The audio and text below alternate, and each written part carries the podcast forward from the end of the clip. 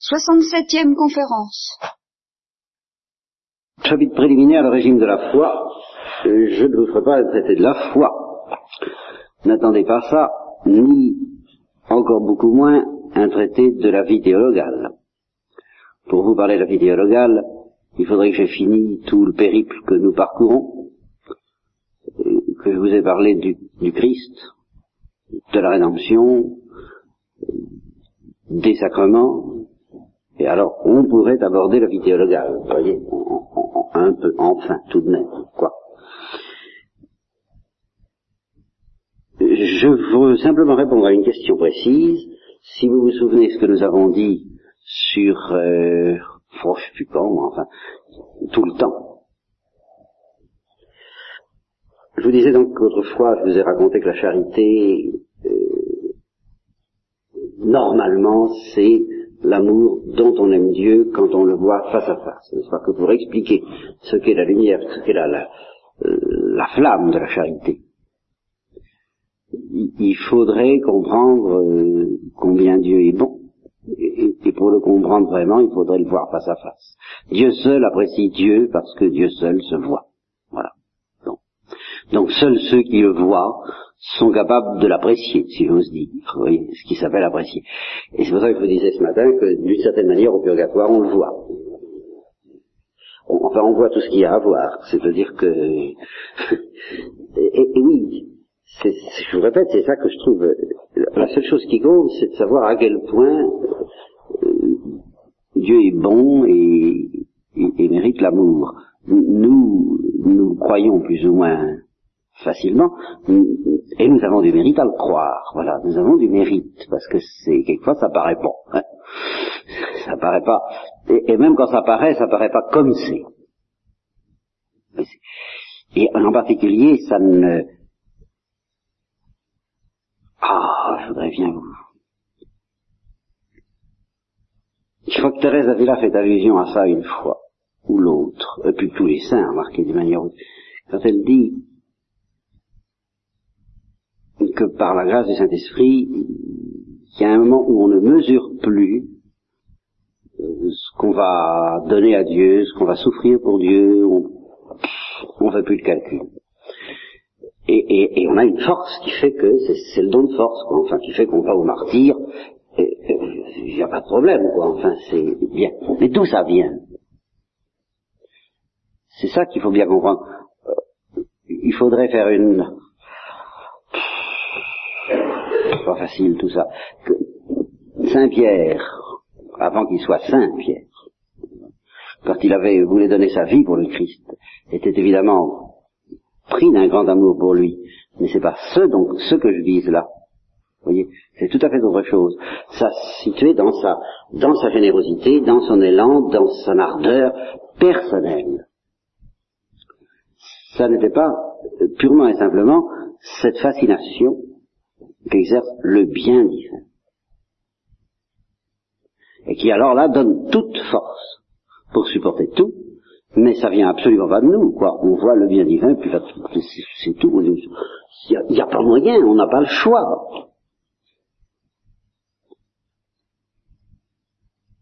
Et c'est ça que nous devons, je n'ai pas eu le temps de vous dire ça ce matin, au fond nous devons demander d'en arriver à cette vision, qui, qui est une vision qui est une vision dans l'obscurité de la foi, qui laisse intacte l'obscurité de la foi, exactement comme pour les âmes du purgatoire.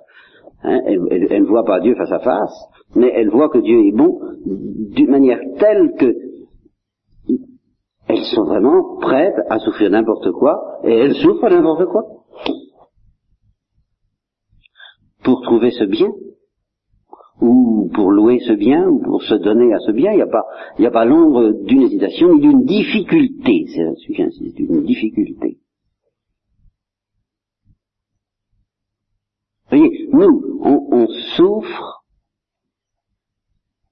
parce qu'on ne voit pas assez que Dieu est bon. C'est toujours plus ou moins la racine de nos difficultés à nous. Tandis que ces âmes-là euh, souffrent parce qu'elle voit trop que Dieu est bon. Et, alors cette souffrance-là est bien pire que tout ce que nous pouvons connaître sur la terre même ne pose pas de problème, tandis que quand on voit pas assez que Dieu est bon, ben ça fait des problèmes, évidemment.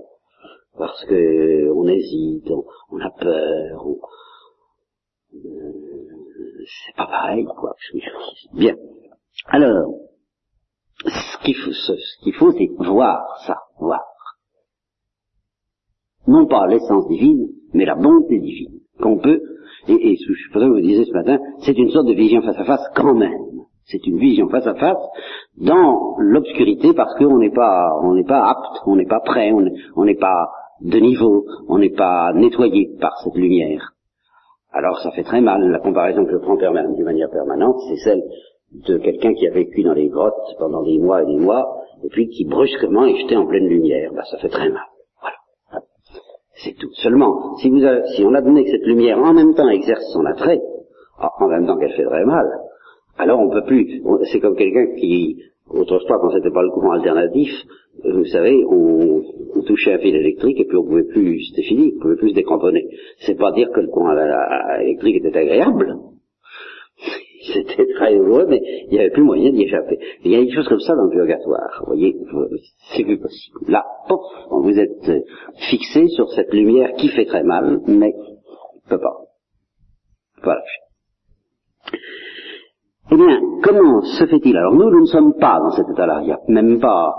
Il y a deux ou trois couvertures et on non, on, on ne voit pas ça. Vous voyez, c'est non seulement on ne voit pas Dieu face à face, comme les bienheureux, mais on ne voit pas d'une manière irrésistible, qui, d'une manière ce que j'appellerais d'une manière ventouse, vous voyez, qui, comme ça, qui fait que on, est, on est ventousé, quoi. Si, par la lumière de Dieu, il n'y a plus rien. Eh bien, nous ne sommes pas comme ça. Et cependant, nous pouvons aimer Dieu de la même façon. Alors là, c'est étrange, parce que normalement, il faut cette lumière ventousante pour aimer Dieu comme il s'aime, comme il mérite d'être aimé, pour aimer Dieu d'un amour de charité. Comment la charité peut-elle fonctionner sur la terre alors que nous n'avons pas cette lumière-là? Alors, euh, reprenons ça plus techniquement, si vous voulez, la vision face à face, ou soit, dans, soit au ciel, soit, soit dans le purgatoire, puisque dans la perspective très hérétique que je vous propose, mais j'ai droit à trois hérésies par sermon, par conséquent, ça va bien en profite, euh, il y a euh, vision face à face au purgatoire, quoi. Voyez, vous comprenez bien. il y a la, même lumière. Voilà. S'il n'y a pas le même, il n'y a pas le lumen glorieux, effectivement. Il n'y a pas le même lumen, mais il y a la même lumière. Et qui n'a pas les mêmes effets qu'au ciel, mais qui a tout de même euh, un effet qui consiste à, à fixer l'amour. Eh bien, cette vision-là, cette vision face à face, soit au ciel, soit au purgatoire, a deux privilèges. Premièrement, euh, oui, en effet, je, non. prenons la vision au ciel. Elle a deux privilèges. Elle déchaîne l'amour que Dieu a déposé en nous. Enfin, elle fait effet ventouse, quoi. C'est ce que je vous disais tout de suite. Et deuxièmement, elle le rassasie. Alors inutile de dire qu'au purgatoire, elle ne le rassasie pas. Ça, c'est justement ça. Le deuxième effet, au purgatoire comme sur la terre est nul. Alors, je n'insiste pas davantage sur le purgatoire parce que c'est tout de même un mystère spécial et sur lequel, malgré les éléments d'information dont je vous parlais ce matin, dont nous devons disposer malgré tout, bah, nous balbutions un petit peu comme pour toutes ces choses-là. Alors, restons-en à la terre, à ce que nous connaissons par expérience. Nous avons, nous, à la place de la vision, une autre lumière qui s'appelle la révélation. Alors, ce qui caractérise la révélation, telle que nous la connaissons, et ce qui caractérise la foi qui accueille la révélation, c'est d'être un équivalent rigoureusement fidèle de la vision face à face dans le rôle que j'appellerais détonateur de la charité. Et ça, ça déclenche la charité aussi bien que la vision face à face. Dans des conditions différentes, dans des conditions qui nous laissent libres, oui. Mais si nous sommes fidèles, à cette lumière de la révélation, qui justement a pour caractéristique de respecter notre liberté, et petit à petit nous serons ventousés aussi, quoi. voilà, il n'y a pas d'autre chose, euh, il n'y a pas d'autre fidélité. J'envoie ce mot-là, et je pense à euh, la réaction de Thérèse de l'Enfant Jésus le jour où on avait parlé de magnétisme. On lui avait raconté l'histoire de hypnose, magnétisme, envoûtement, enfin, pas envoûtement, non, mais hypnose, quoi, enfin, là, le magnétiseur qui dormait, je le veux, quoi, et, et alors, euh, voilà. et elle avait, elle avait jamais entendu parler de ça, elle savait pas ce que c'était, c'était un peu nouveau de son temps, comme la photographie, qui était assez nouvelle, qui était un luxe. Alors, euh, ça avait fasciné, justement, ça l'avait fasciné, c'est le cas de dire. Et elle avait tout de suite mis, elle a dit, ah, je voudrais être magnétisée par la Christ. Vous voyez, de cette façon. Eh bien, au fond, la béatitude du purgatoire, c'est qu'on est magnétisé. Autant qu'au ciel, ça fait mal, au ciel ça fait pas mal, au contraire, mais pour quelqu'un qui comprend la réalité des choses au-delà de l'apparence, ce qui compte, au fond, c'est pas tellement que ce soit agréable ou pas agréable, mais c'est que ça soit fait, que ce qu'on soit magnétisé. Eh bien, la consolation qu'il essaie de faire sur la terre, si nous sommes fidèles à la révélation, c'est que nous deviendrons progressivement, mais alors euh, lamentablement. Vous voyez, le purgatoire n'est pas lamentable. C'est quelque chose de, de formidable, enfin, on est soulevé irrésistiblement, c'est fini, quoi. Il n'y a, pas de médiocrité au purgatoire. Tandis que sur la terre, nous restons médiocres. Mais dans la médiocrité, nous arriverons au même résultat, qui justement à cause de la médiocrité sera précieux. Alors qu'il n'est pas précieux au purgatoire parce qu'il n'y a pas la médiocrité. C'est justement ça qui n'est pas intéressant. Ce qui est intéressant sur la terre, c'est la médiocrité. Mais parfaitement. Nous rendons pas compte de, l'importance du prix que, nous avons aux yeux de Dieu à cause de notre médiocrité même. Nous sommes comme des, des, des... Oh, je trouve pas de comparaison. Non, je trouve pas de comparaison. Je la trouverai un jour. Je, vais y réfléchir. Donc, euh, si nous sommes fidèles, la révélation et la foi peuvent provoquer en nous le même effet que la vision face à face, soit celle du ciel, soit celle du purgatoire. Voilà. Mais pour ce qui est du rôle saturateur de la charité, la capacité de la lumière de la vision de rassasier la charité, alors évidemment, zéro, vous comprenez la, lumière de foi ou la, révélation n'est pas quelque chose qui euh, déchaîne un peu la charité et qui la rassasie un peu. Non, elle la déchaîne totalement, si nous sommes fidèles, et elle la rassasie pas du tout. Vous voyez, c'est et justement, elle provoque au moins, au moins cette troisième région du purgatoire, la seule euh, que je dirais presque que la Sainte Vierge a connue, et qui est la soif de voir Dieu. C'est la région fondamentale du purgatoire. C'est le seul auquel on n'échappe pas, la soif de voir Dieu. Voilà. Alors, comment la lumière de foi, la révélation, peut-elle être un détonateur de la charité? Voilà ce que nous avons à nous demander, sans la rassasier. Alors, c'est uniquement cette question-là que nous nous posons. Il ne s'agit pas de faire un traité de la foi, ni un traité de la charité, ni un traité de l'espérance, que ce serait bien passionnant un traité de l'espérance, mais que nous ne le ferons pas maintenant, qu'il faut attendre à avoir fait tout le reste. Je ne peux pas vous parler de l'espérance maintenant. En un sens, je pourrais dire aussi que tout ce que je dis, c'est pour arriver à parler de l'espérance un jour. Vous voyez? Mais il faut d'abord parler de la rédemption, il faut que tout y passe pour parler de l'espérance. Alors, nous nous demandons simplement ça. Comment la, la révélation, dans l'obscurité de la foi, peut-elle déclencher la charité comme si on voyait Dieu face à face? Et alors, euh, et, non seulement nous nous posons que cette question-là, mais nous nous la posons comme un préambule pour parler du péché. C'est ça qui nous intéresse pour le moment. Et ne croyez pas qu'il se soit sans intérêt de parler du péché, en se disant oh le péché c'est pas beau, c'est pas drôle, c'est vrai, ça n'est pas beau, ça n'est pas drôle. N'empêche que s'il n'y avait pas le péché, il n'y aurait pas ce visage souffrant du Christ dont je vous ai parlé ce matin, et s'il n'y avait pas ce souffrage, ce, pardon, pour celles qui sont loin, ce visage souffrant du Christ, n'est-ce pas? Eh bien, euh, nous n'existerions pas. Nous n'aurions pas d'intérêt. C'est pour ça que je maintiens que je, que je crois concilier les deux réponses franciscaines et thomistes Dieu a tout fait pour le Christ, mais souffrant. Ce qui suppose le péché. Alors il faut parler du péché à cause de ça, parce que Félix pas, parce que c'est tout de même une des pièces euh, fondamentales qui contribue à constituer, à construire le visage du Christ pour lequel Dieu a tout fait. Il a besoin du péché pour ça, pour faire son, son boulot et pour faire cette splendeur, pour faire cette merveille trinitaire et non trinitaire. Voilà.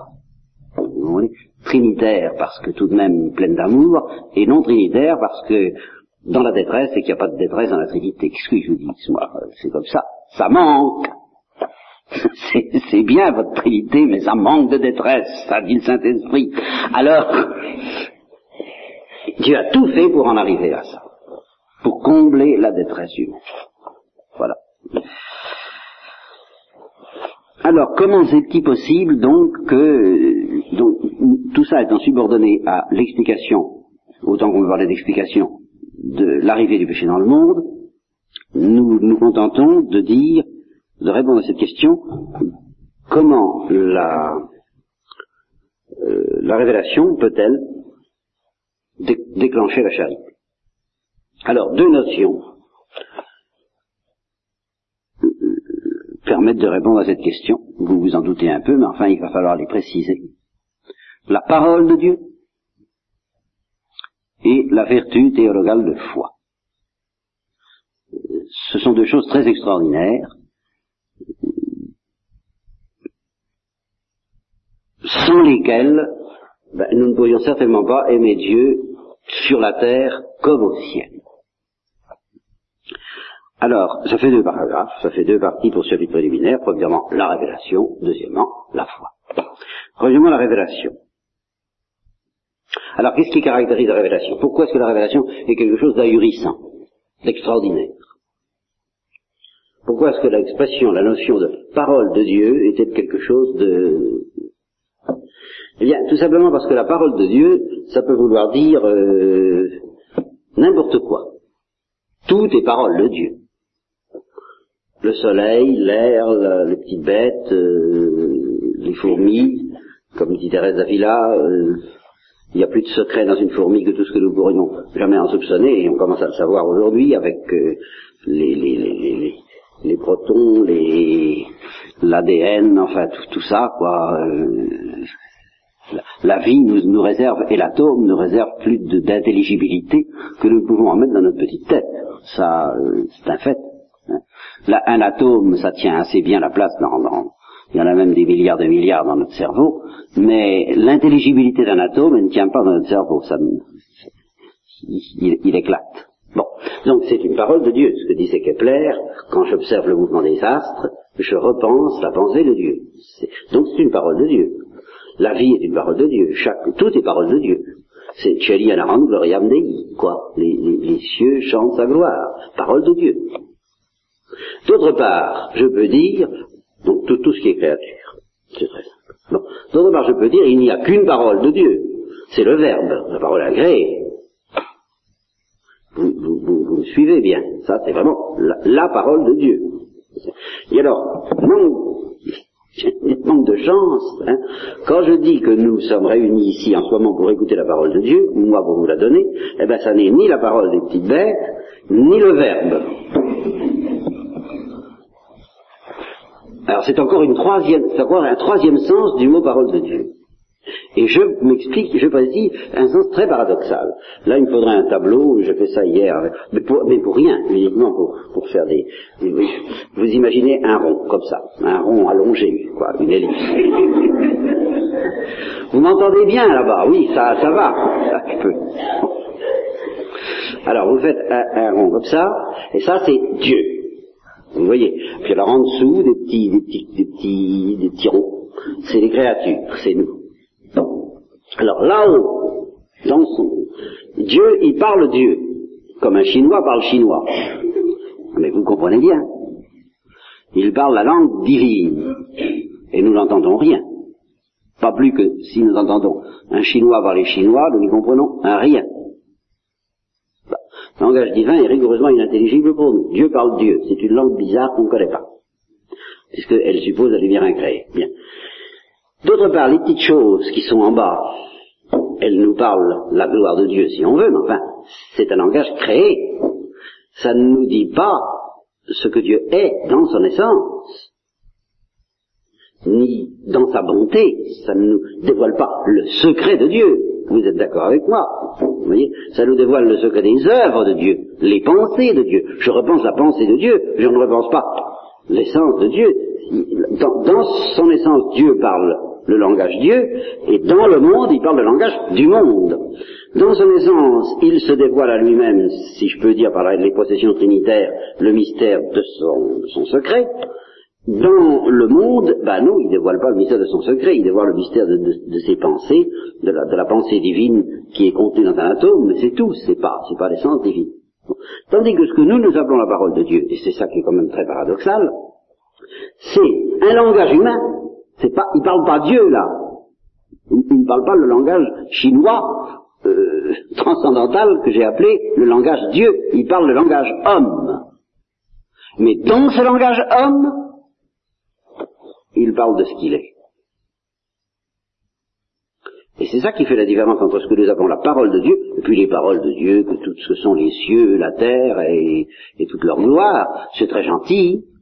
Hein, mon Dieu, mon âme t'adore par les clartés de l'aurore, oui bien sûr, c'est très beau les clartés de l'aurore, mais elle ne t'adore pas par toi-même, par ce que tu es, parce que tu es, parce que tu as d'indicible, à moins que tu ne m'en parles. Mais comment voulez-vous que Dieu, c'est ça qui est le paradoxe de la révélation, à première vue moi je comprends pas, Dieu nous parle de ce qu'on ne peut dire qu'en chinois, mais en langage humain. Ce, ce qui n'est exprimable qu'en langage divin, il le dit en langage humain. Comment il s'y prend? Comment il s'y prend? Puisque nous n'avons pas la lumière. Alors, euh, retenez bien ça, comme point de départ de notre euh, réflexion et discussion, ce n'est pas une illumination. Si c'était une illumination, ce serait la vision face à face. C'est autre chose. Alors là, je vous donnerai pas la clé parce qu'il n'y en a pas. C'est un, c'est un mystère, mais enfin je vais vous rapprocher ce mystère, que Dieu puisse nous parler de lui-même avec des mots humains, d'un autre mystère bien connu des théologiens, beaucoup plus à notre portée par conséquent en apparence, euh, quoi qu'en apparence ça va peut-être pas vous paraître du tout à notre portée, il s'agit de ce qui se passe chez les anges. Vous me direz que vous n'êtes pas très au courant, mais justement, je vais vous mettre au courant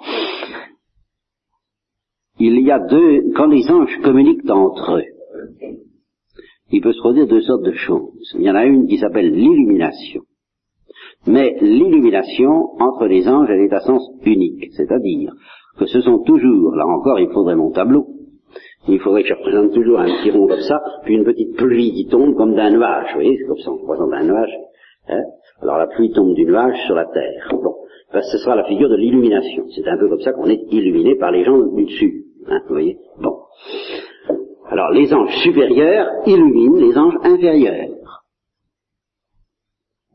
Mais jamais les anges inférieurs n'illuminent les anges supérieurs. Ils reçoivent, ils ne donnent pas. Est-ce que ça veut dire que les anges inférieurs n'ont rien à dire Adore et tais-toi.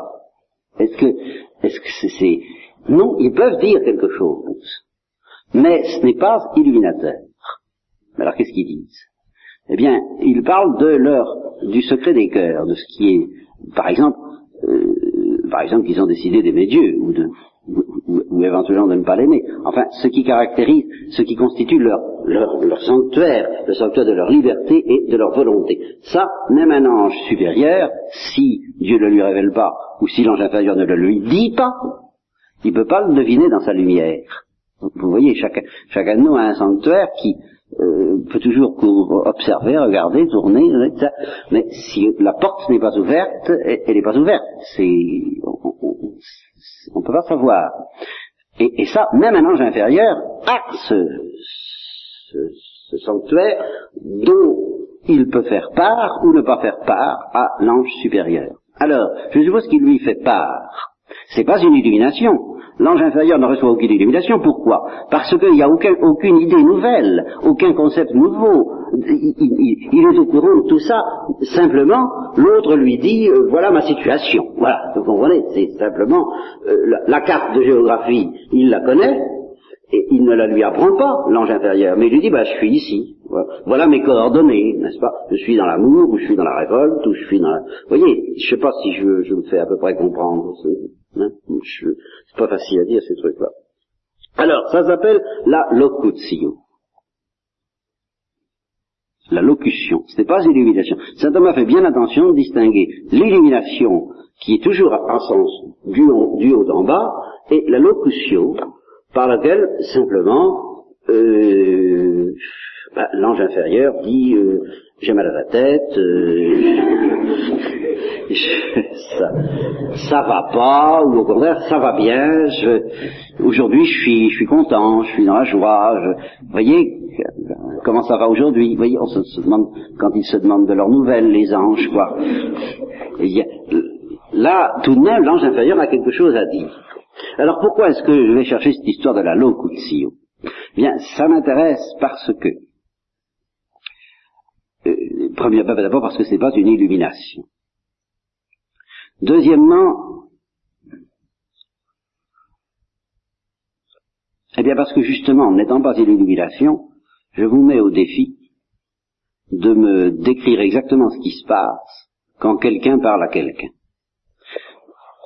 Quand saint Thomas essaie d'expliquer euh, ce mystère de quelqu'un qui parle à quelqu'un, il dit simplement, il y a dans un ange une idée avec l'intention de la manifester à un autre. Alors, si c'est une idée que je n'ai pas, je comprends ce que ça veut dire, mais c'est une illumination. Oui, je comprends à peu près ce que c'est qu'une illumination. J'ai dans la tête l'idée d'un, je sais pas moi, un cercle euh, ou une ellipse, je communique mon idée à quelqu'un qui ne l'a pas, je, ça, ça va. Vous voyez? Mais je peux à peu près me représenter ce qui est une illumination. Mais si cette idée, l'ange supérieur, il la possède déjà bien mieux que l'ange inférieur, qu'est-ce qu'il lui donne, l'ange inférieur? Qu'est-ce qu'il lui donne? Ben, Il lui donne purement et simplement d'être, que l'ange, il lui donne d'être mis en communication avec lui. Un point, c'est tout. Il lui donne pas une idée nouvelle, puisque l'ange supérieur, il les a toutes les idées de l'ange inférieur. Mais, avec toutes ces idées, l'ange supérieur n'est pas en communication avec l'ange inférieur si l'ange inférieur n'a pas l'intention de, de s'ouvrir. Vous voyez ce que je veux dire de, de, lui ouvrir, de lui donner la communication. Vous êtes en communication. Ah bon? Qu'est-ce que vous avez à me dire? Rien que vous ne sachiez. Mais vous êtes en communication avec moi. Vous voyez, j'ai rien à vous apprendre, mais euh, euh, il y a moi. Vous voyez, c'est tout. Alors, tout vient de l'intention. Qu'est-ce qui crée cette communication? C'est pas le fait que l'ange euh, supérieur est illuminé, il l'est déjà. C'est l'intention de celui qui parle euh, de parler. C'est strictement et uniquement cela. L'intention qu'a celui qui parle de parler. Alors, je vais vous prendre un exemple dans la vie humaine. Parce que dans la vie humaine, la locutio, la parole, s'exerce toujours à l'aide d'un signe sensible. Euh, je ne sais pas comment ils font, moi, les anges, ils ont des moyens à eux, mais nous, on a besoin toujours d'un signe sensible, qui n'est pas forcément une phrase. Là, j'essaie de vous parler tant bien que mal, et de vous illuminer, avec, des, avec des mots. Mais la locutio la plus éloquente, c'est encore celle qui se sert de signes plus simples encore que les mots. Par exemple, si je fais vous voyez? Eh bien, euh, c'est une locutio. Et je m'adresse à quelqu'un pour lui dire vous mon aller, hein Ou au contraire, si je dis ah ben, on comprend tout de suite. Vous c'est encore une locution. Ça ne m'illumine pas. Ça me met en communication avec celui qui fait le geste. Vous voyez? Bon. Alors, qu'est-ce qui, quel est l'intérêt de tout ça? C'est tout simplement de vous expliquer que la révélation nous apprend quelque chose de Dieu par mode de locutio et non pas d'illumination. Bien que Dieu soit supérieur, ça peut arriver aussi qu'un ange supérieur, sans illuminer un ange inférieur, lui fasse signe. Vous voyez ce que je lui dis, viens par ici, ou va-t'en par là. Il, il n'illumine pas, mais il entre en communication avec lui. Il le met en communication parce qu'il a l'intention de lui parler. Eh bien, la révélation de la part de Dieu, vue du côté de Dieu, c'est ça. Il a l'intention d'entrer en communication avec l'homme. Mais il n'illumine pas l'homme. Il n'y a pas d'illumination dans la révélation. C'est ça que je voudrais que vous compreniez bien. Si je suis illuminé parce que Dieu me dit qu'il est Père, c'est, ça tiendra peut-être au don du Saint-Esprit, à la charité, à cette invasion euh, prophétique euh, et, et, ventousante dont j'ai parlé pour la, pour le purgatoire, mais ça ne tient pas à la parole de Dieu comme telle. La parole de Dieu comme telle ne m'illumine pas. Je ne sais pas si vous voyez bien. Ça, ça n'est pas une lumière pour moi, la parole de Dieu comme telle. C'est un, c'est une locution. Quant au mode, c'est une locution. Ça ne change rien à, à, la stupidité fondamentale de mon intelligence à l'égard des choses de Dieu. À, soi tout seul. Je ne sais pas si je me fais bien comprendre. C'est ça, la parole de Dieu, c'est une locution. Quand Dieu dit Abraham, quitte ton pays, bon, il l'illumine pas beaucoup, il illumine. Alors vous me direz, bah oui, mais peut-être qu'en même temps, il met dans son cœur quelque chose qui fait que, est-ce que nous, notre cœur n'était pas brûlant pendant qu'il parlait, qu'il nous ouvrait les Écritures? Ah, ça oui, mais c'est plus seulement la parole de Dieu. Alors là, c'est tout un autre système d'aération et de réfrigération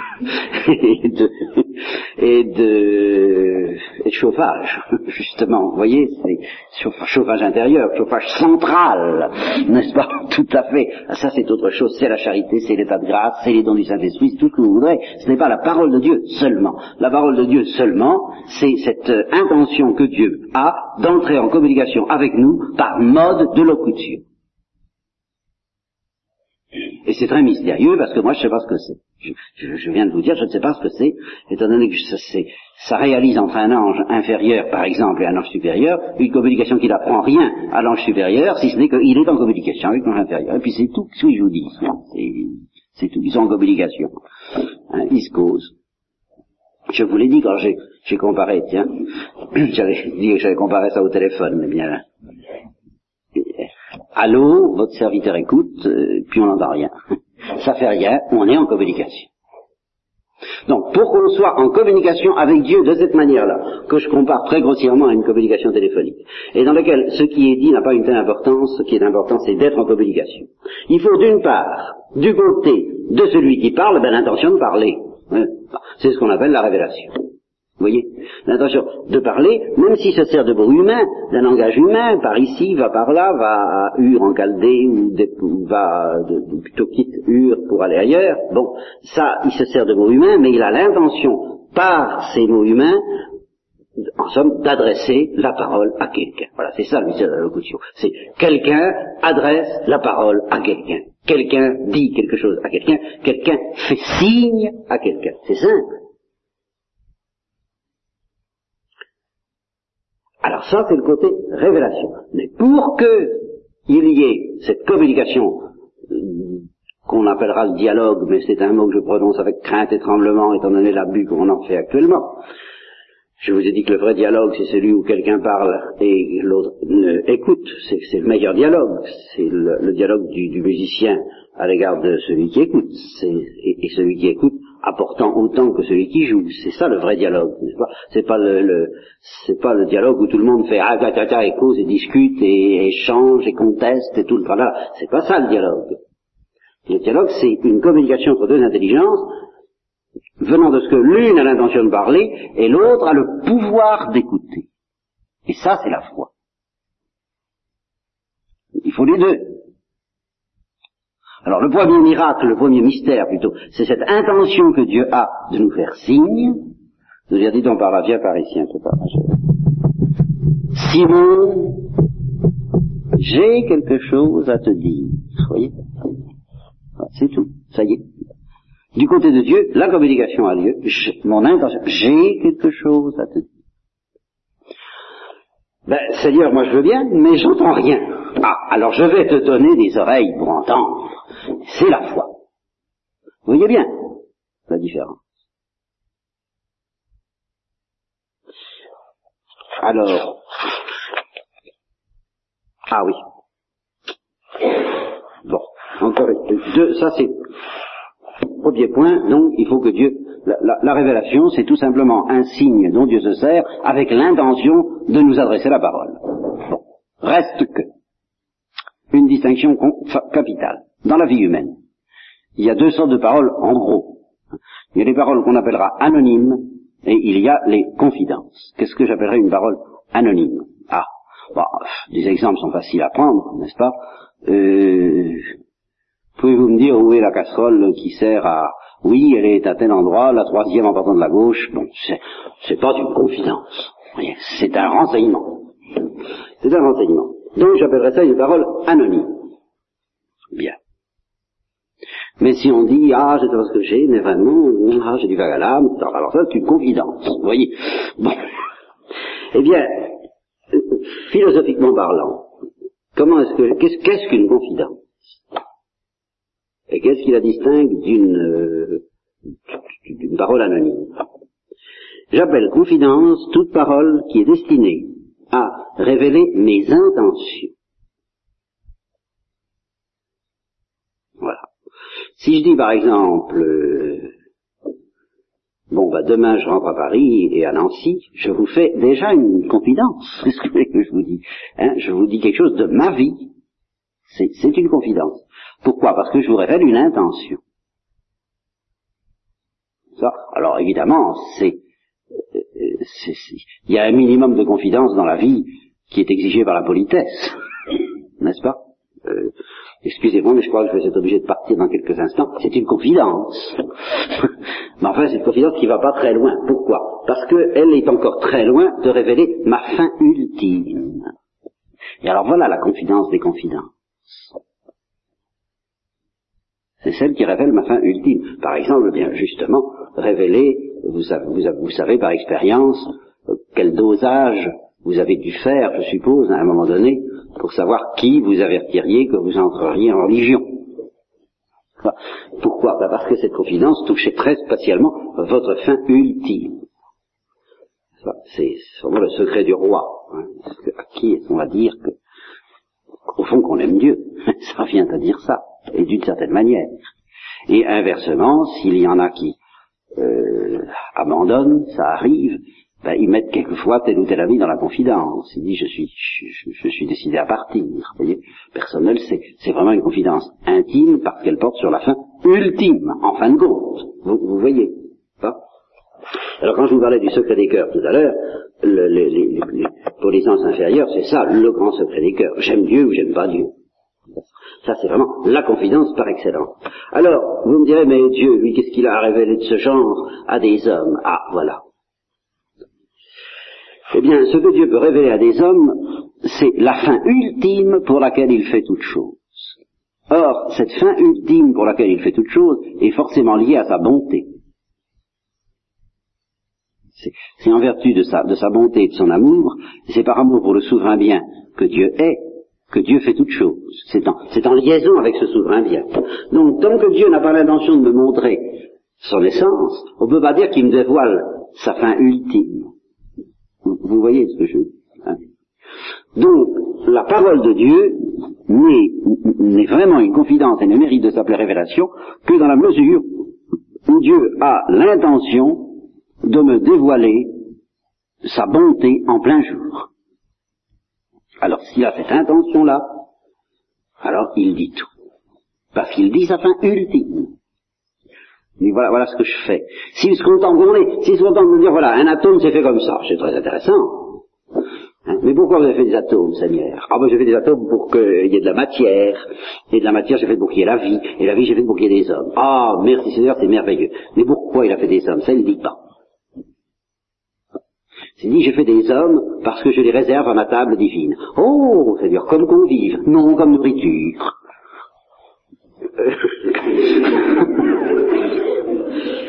je veux qu'ils soient dévorés par mon amour. Ah bien. Alors là, il dévoile sa fin ultime. C'est pour mieux te manger, mon enfant. voilà, c'est pour ça que je t'ai donné une intelligence et une liberté, et puis, et que je me suis incarné, que j'ai parlé, c'est pour mieux te manger. Et c'est je te donne l'Eucharistie et que je te donne le sang du Christ, c'est pour mieux te manger. Alors ça, c'est vraiment la fin ultime de Dieu. C'est notre consécration, justement. Bon, ben, alors, euh, je, dis, la révélation, c'est donc une parole de Dieu, c'est une parole humaine, mais dans laquelle Dieu a l'intention de nous faire signe, donc d'entrer en communication avec nous, et pour nous dévoiler sa fin ultime qui est liée à sa bonté. Voilà ce que c'est que la révélation. Si c'est pas ça, c'est pas, c'est des informations. S'il nous dit par exemple dans la Bible que euh, Isaac, je crois que c'est Isaac, ah ben, ou, ou, alors là, ça, je perds, je perds la mémoire. Ça prouve que je, je me rapproche beaucoup de la table divine. Je voudrais bien d'ailleurs. Alors, euh, non mais Jacob et Ésaü là, enfin, c'est Rebecca. C'est Rebecca. Mais alors je n'y comprends plus rien. Attendez, c'est la femme d'Isaac? Excusez-moi, hein, ça va plus. Bon. Alors, s'il nous dit, bon, il y, a, Jacob et Esaü, bah oui, c'est très intéressant, Jacob et Esaü, oui, d'accord, Jacob et Esaü, puis après. Vous voyez, ce qui est intéressant, c'est que c'est lié à l'intention qu'il a de nous dévoiler, ben justement, dans Jacob, comme dirait Guillaume de Montfort, la figure des élus, dans Esaü, la figure des réprouvés, c'est-à-dire la figure de ceux qui connaîtront son amour, qui sont consommés, qui sont admis à, à, la bouche du roi, n'est-ce pas, comme, aliment, comme nourriture, qui sont consumés comme la, dans, qui sont consumés dans la bouche de l'amour, car c'est ça. Ils sont dévorés par l'amour. Et puis Esaü, la figure de ceux qui ne le sont pas, alors là oui, c'est lié à la fin ultime, on comprend. Vous voyez? Bon. Alors, ce que nous verrons demain matin, c'est euh, comment Dieu, par ailleurs, nous donne, s'y prend pour nous donner des oreilles qui entendent. Comment, sans nous montrer cette bonté, c'est ça le paradoxe. Son intention, c'est il se sert tout de même de paroles humaines. Il nous fait signe, mais c'est tout de même pour nous parler de sa bonté comme fin ultime de toute chose. Je, je, te parle, et je parce que pour t'expliquer pourquoi je t'ai créé, je t'ai créé pour être offert à ma bonté. Voilà. C'est pour elle que je fais ça. C'est effectivement pour mon amour. Et, par amour pour toi. Mais par amour pour toi, pour l'amour de l'amour, quand même. Eh bien, nous ne voyons pas l'amour. Nous ne voyons pas la bonté, nous ne voyons pas le bien, ni comme on le voit au ciel, ni comme on le voit au purgatoire. Hein, ce qui est à peu près la même chose, à quelques petites différences près. Alors comment pouvons-nous comprendre cette parole qui nous parle de la bonté divine Voyez-vous comment? Alors la réponse, c'est la foi, c'est-à-dire en fin de compte, je vous donne le mot-clé, vous le retiendrez, parce que si vous ne retenez que ça, ça suffit, c'est-à-dire la connaturalité. Il, nous, met dans un état tel que on, appartient euh, euh, à on est de la même pâte que cette bonté. En somme, il met en nous une semence de cette bonté, qui s'appelle l'état de grâce, et qui se développe entre autres dans ce qu'on appelle l'habitus de foi, et plus profondément euh, ce qu'on appelle en théologie le désir de croire, mais le désir surnaturel de croire. Car le désir surnaturel de croire, de croire s'enracine dans une certaine ressemblance avec la bonté à laquelle en fin de compte il s'agit de croire c'est au fond le principe suivant, il n'y a que l'amour qui croit à l'amour. C'est tout. Alors il faut être tout. Il faut déjà, même quelqu'un qui n'a pas la grâce, qui n'a pas l'état de grâce, qui a la foi morte, il a quand même un début dans son cœur de quelque chose qui ressemble à l'amour de Dieu et qui fait qu'il a envie de croire à l'amour de Dieu. C'est ce qu'il y a de plus précieux dans la foi. Le reste, euh, c'est rien. Enfin, c'est secondaire, et ça. Mais la, la disposition par laquelle l'intelligence est, prête à adhérer aux choses de Dieu qui nous parlent de la bonté de Dieu, elle dépend d'un désir que les théologiens appellent le pius credulitatis affectus. Le pieux désir de croire. Alors, en plus, pieux, pieux, euh, pieux, mais mettez pas, mettez pas pieux si vous n'avez pas ce mot-là. Aujourd'hui, ça fait rien. C'est, euh, c'est un désir sacré. Voilà. Qui vient de ce que, en entendant parler de ces choses-là, on entend parler du pays. Quoi. Ah, alors, euh, ça, ça fait surgir un, je ne sais quoi devant des paroles humaines, mais qui nous parlent du pays euh, d'où on ne revient pas, qui s'appelle la bonté de Dieu. Alors c'est comme quand on sent l'air de la mer, euh, voilà. Vous voyez, on a envie d'y croire. C'est ça qui compte. La définition précise, je l'ai écrite quelque part. Mais dans les notes, parce que c'est extrêmement complexe. Définition de la foi. Voilà, une aptitude de l'intelligence, c'est une aptitude de l'intelligence à être mue par un désir du divin, du bien divin vers l'adhésion à la promesse du bien divin. C'est une aptitude de l'intelligence à être mue par le désir du bien divin, à croire à la promesse du bien divin. C'est ça la vertu de foi. C'est ça qui nous donne des oreilles pour entendre et des yeux pour voir. Tout au moins, la racine de tout. C'est la racine de tout. Je, vous l'ai dit et je vous le redirai, c'est évident que pour que notre cœur soit brûlant en entendant parler de Christ, il faut tout autre chose que ça, mais il faut d'abord, il faut ça d'abord. D'abord ça.